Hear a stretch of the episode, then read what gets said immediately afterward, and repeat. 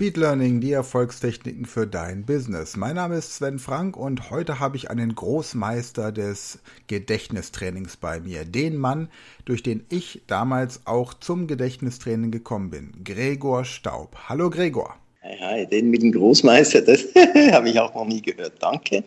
Ja, ja. Ich habe, wir hatten es gerade davon im Vorgespräch, ich bin irgendwie so Anfang 20, kurz nach dem Abschluss der Schule, auf dein Kassettenprogramm Mega Memory gekommen. Das ist schon sehr lange her. Erzähl mal, wie ist deine Geschichte? Wie bist du zum Gedächtnistraining gekommen? Ja, ich, ich weiß nicht, ob es dir auch so gegangen ist. Ich hatte eigentlich ein schlechtes Gedächtnis, immer schon. Das heißt, wenn ich zurückgucke in die Schulzeit, sobald ich irgendwas lernen musste, im Sinne von Lateinwörtern lernen oder so, da habe ich völlig versagt.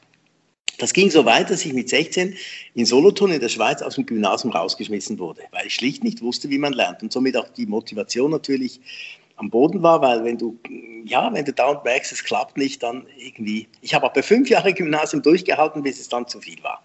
Und habe eigentlich mich, ähm, wie soll ich dem sagen, ich habe das kompensiert, dieses schlechte Gedächtnis mit mit Technik. Ich habe einfach alles gescheit aufgeschrieben, das wichtig war, so dass ich es wieder gefunden habe. Also ich war hervorragend organisiert, aber ich hatte ein grottenschlechtes Gedächtnis.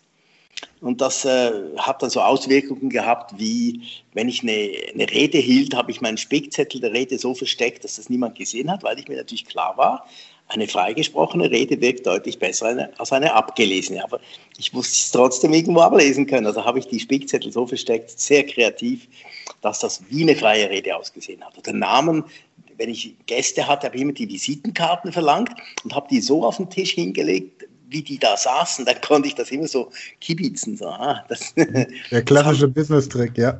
Genau. Die haben das zwar gemerkt, aber die haben gedacht, Mensch, der gibt sich Mühe, oder? So war das. Mhm. Oder mein, mein, Auto im Parkhaus, wenn ich zum Beispiel auf dem Flug, Flughafen bin in Zürich, habe ich immer das gleiche Parkhaus genommen und immer die drei obersten Etagen. Das war mein Trick. Da muss ich maximal drei Etagen lang suchen. Ja. Und dann kam der 6. Juli 86. Äh, meine Tochter Bianca, die Ältere, hatte da den halben Geburtstag. Das sprich, sie war die einzige Tochter, die zweite kam später. Und ähm, ich komme aus Boston, Amerika, nach Hause geflogen und finde mein Auto nicht. Parkhaus. Ich habe drei Etagen gesucht und dann nochmal hoch und wieder runter. Das waren eineinhalb Stunden Suchen. Ich habe das Ding nicht gefunden. Zu Hause lief eine Party und ich wollte dringend nach Hause. Wir reden von 86. Es gab kein Handy für die Hosentasche. Das Ding war im Auto eingebaut.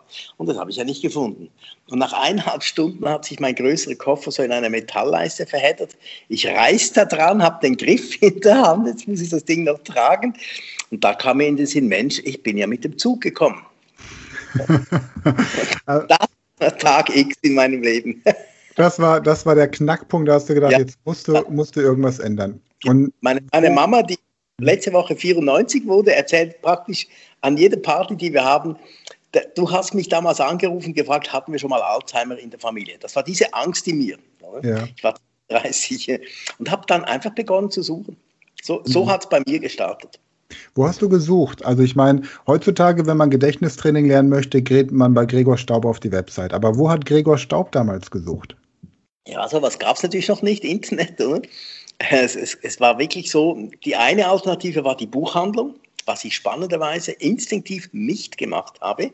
Okay. Im Nachhinein ein großes Glück, weil ein Buch über Gedächtnistraining zu lesen für einen Menschen wie mich, der nicht sehr diszipliniert ist, vor allem wenn es nicht sofort klappt, das wird nicht funktionieren. Ein Buch lesen über Gedächtnistraining. Ich schäme mich. Ich habe mehrere hunderttausend Bücher verkauft. Und dann rauszufinden, das funktioniert für die Leute nicht. Die wissen dann zwar, was sie tun würden, wenn sie es täten, aber sie tun es nicht. Also ich habe das nicht gemacht. Ich habe etwas anderes gemacht. Ich habe einfach irgendwie versucht, wenn ich, ich bin in der Stadt lang gelaufen, habe mir eine Hausnummer angeguckt, 72 und habe dann zehn Minuten später geguckt, weiß ich das noch? Um dann rauszufinden, nö. Oder, genau. oder meine Frau, meine Frau habe ich gesagt, weißt du was, wir gehen einkaufen. Und zwar so, virtuell, du sagst mir beim Autofahren, auf das Autotelefon ja, war fix im Auto eingebaut, das konntest du nicht in den Laden mitnehmen. Du sagst mir, was du brauchst und ich versuche mir es zu merken. Und ich habe dann gehofft, je öfter ich das tue, desto besser werde ich. Das war meine, mein Hintergedanke. Und ja. Ich glaube, in drei Jahren habe ich ein einziges Mal ein akzeptables Resultat erreicht. Sie hat nämlich 20 Dinge gewollt und ich bringe 17 richtige nach Hause. Das war der beste Tag in drei plus Jahren. Gut, an dem Tag habe ich 27 Dinge nach Hause gebracht, 17 waren richtig. So, und in diesem Zustand, äh, ich habe damals eine, eine, das muss ich vielleicht so als Nebensatz erklären, wenn du in meiner in meinem, bei Wikipedia zum Beispiel guckst meinen Namen, dann siehst du, dass ich eine Firma gegründet habe, die ein, ein Küchengerät herstellt weltweit. Eines der führenden weltweiten Küchengerätehersteller habe ich damals gegründet. Ich bin nicht mal Koch, aber ich habe die Gnade gehabt, dieses Ding als Prototyp irgendwo zu entdecken, habe dann die Firma gegründet und heute, wenn ich kochen, äh, essen gehe in einem Sternerestaurant, kann ich mit 99%iger Sicherheit davon ausgehen, ein Paco-Jet ist in der Küche. Und wenn der Küchenchef merkt, dass ich der Gründer bin von der Firma, lädt er mich in seine private Küche. Das ist wirklich klasse. Und da war ich wegen dieser Maschine in Amerika und habe den Chef von Sony Amerika getroffen. Und zwar im Trump seinem Hotel im Plaza, Fifth Avenue Central Park. Ja, mit Trump Aber kann man im Moment, glaube ich, nicht mehr so angeben, Gregor. Ich, ich, Trump, will, ich, will, ich will ja auch nicht angeben mit dem Typ. Der Typ, der hat mir schon damals unglaublich. Okay. Ich habe den zweimal im Fahrstuhl gesehen. Das war, so, das war damals schon. Ich war irgendwie der da war ich nicht dicht. Das, du hast es gemerkt, der Mann, äh, der im Lift war. Ach, Egal. Egal. Ja. Ele Elevator genau. Pitch. Und Aber trotzdem, ja. in diesem Hotel, in diesem Hotel bin ich morgen um sechs wach. Warum bist du wach? Ja klar, du fliegst hin mhm. und es ist ähm, 12 Uhr mittags für dich und, und, und morgens um sechs gehst du ja da nicht spazieren draußen, weil das gefährlich ist 1990 und sehe einen kleinen Jungen im Fernsehen, der behauptet, man kann lernen, wie man lernt. Dann, dann gab es solche Kassetten. Wir reden von 1990. Genau. Philips-Kassetten, man konnte sich acht Stück kommen lassen. Ich ließ das dann auch wirklich kommen, weil das Problem war ja wirklich latent für mich da. Aber ich habe natürlich kein Wort geglaubt. Es, es, ging Monate, bis es bei mir in der Schweiz ankam. Es gab ja noch keine Kuriere, kein Internet. Ich ließ mir das also über meinen Cousin in Chicago liefern, kam dann an, habe mir die Kassetten angehört und gemerkt, na, also von 50 Übungen sind 48 völlig geschrott, aber zwei sind gut.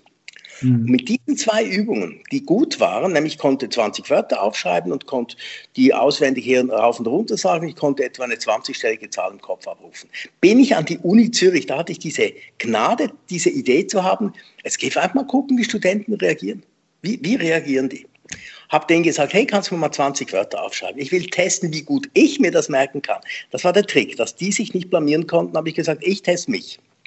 Und, und ich habe hunderte von Studenten an den Tischen gehabt, die mir 20 Worte aufschrieben. Ich habe das einmal durchgelesen, konnte es auswendig und habe dann geguckt, wie reagieren die jetzt? Finden die das jetzt cool oder sagen die, ja, das können wir eh schon, sonst würden wir hier nicht studieren? Und dann habe ich gemerkt, kein Mensch wusste, wie das geht. Die waren alle vor den Kopf gestoßen. Einer, der wusste, dass es da was gibt, der hatte nämlich ein Buch gelesen, wusste aber nicht, wie es anwenden. Mhm. Und dann habe ich den zweiten die Gnade gehabt, die zu fragen, gib mir Lernstoff. Irgendwas, was du gerade lernst. Und dann habe ich mit dem Lernstoff von diesen Menschen begonnen zu üben, mit diesen Studenten zusammen. Zwar so lange geübt, bis sie gezeigt haben in Körpersprache, wow, ist der Hammer, ich kann das. Und, und das habe ich mit mehreren 10.000 Studenten in den 90er Jahren da konsequent durchgezogen. Was tut ein Lateinlerner, der Medizinstudent für Anatomie, bis der wirklich sagt, jetzt passt. Oder ein Architekt, der seine Kennzahlen lernen muss, oder was der Gucker was, hebräische Schriftzeichen, you name it. Und damals habe ich ein Wissen gekriegt, das mich irgendwie in eine ganz neue Liga katapultiert hat. Niemand hat das je gemacht, zu testen, wie man jetzt einem Studenten etwas beibringt. Das, das, das gab es gar nicht. Und ich habe das aus Leidenschaft gemacht, bis ich gemerkt habe, damit könnte ich eigentlich auch leben, weil die wollten dann alle weiter üben. Dann habe ich überlegt, okay, ich mache jetzt auch solche Kassetten, habe dann zuerst mal 10% von diesem Kevin Schüder übernommen, so die Grundstruktur, habe aber all diese Übungen eingebaut, die dann neu waren. Und damit wurde ich dann relativ schnell, ähm, ja, dann kam die Vera F. Birkenbill auf mich zu und sagte, hey, du kannst das, was ich theoretisch kann, praktisch kannst du mir da nicht zur Hand gehen. Und so bin ich dann langsam in Deutschland aktiv geworden. Ja, genau. Und das ist jetzt schon über 30 Jahre her, oder? Ja. ja. Es ist genau jetzt vor 30 Jahren ist der erste Kassetten, also ich meine, diese Woche, vor 30 Jahren ist der Kassettenkurs Nummer 1 rausgekommen. Ja, und Mega Memory ist mittlerweile eine Riesenmarke, oder? Hast du die auch in, in anderen Sprachen eigentlich oder nur im deutschsprachigen Raum? Also gibt es auch auf, auf Englisch, Französisch, Spanisch oder so? Am Anfang dachte ich eigentlich, weil du, du musst Gedächtnistraining, wenn du das formulierst, so gut formulieren können, dass es eigentlich nur geht, wenn es deine Muttersprache ist oder als Schweizer, der Deutsch kann. Wenn ich jetzt das Ganze in Französisch machen würde, bin ich einfach zu wenig gut auf Französisch, dass ich diese Feinheit in der Sprache beherrsche, um zum Beispiel ein Klangbild zu erzeugen, das passend ist. Ich habe auch schon mehrere Leute gehabt, die versuchten es zu übersetzen, sind genau daran gescheitert. weil das ist gar nicht so einfach. Also ich habe jahrelang jetzt immer gesagt, hey Leute, wenn ihr es in Englisch haben wollt, Französisch, Italienisch, kommt, ich gebe euch das Wissen, wie die Struktur aussieht. Ihr müsst es aber dann transferieren in Französisch, Italienisch, Englisch. Und das hat nie jemanden gegeben, der das konnte, weil es, ja. war, es ist zu subtil. Also zuerst da habe ich mich völlig auf die Schweiz konzentriert, bis dann die WRF Wegenbill kam. Und erst dann bin ich nach Deutschland. Aber ich habe 100 Millionen deutschsprechende Leute. Das, das reicht. Ich habe genug Leute. Ja, klar. Gregor, wie das genau funktioniert und so ein paar Beispiele dazu würde ich gerne mit dir in der nächsten Podcast-Folge machen. Sag mal kurz, wo findet man dich denn im Internet? Naja, am besten googelt man Gregor Staub oder Mega Memory oder beides. Und da gibt es meine Homepage und da, ich bin ja jemand, der sich ansprechen lässt. Man kann mir e-mailen, ich gebe auch persönlich Antwort und ich sage meistens, rufen wir uns doch kurz zusammen. Das ist für mhm. mich Standard. Das ist für die Leute sind immer total überrascht, dass ich tatsächlich selber anrufe. Warum mache ich das?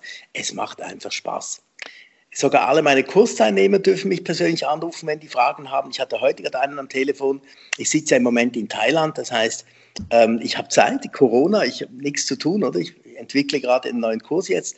Ähm, der sagt zu mir, weißt du, du hast mich letzte Woche überzeugt am Telefon und jetzt habe ich es probiert mit dem Namensgedächtnis. Das war so ein kleines Beispiel.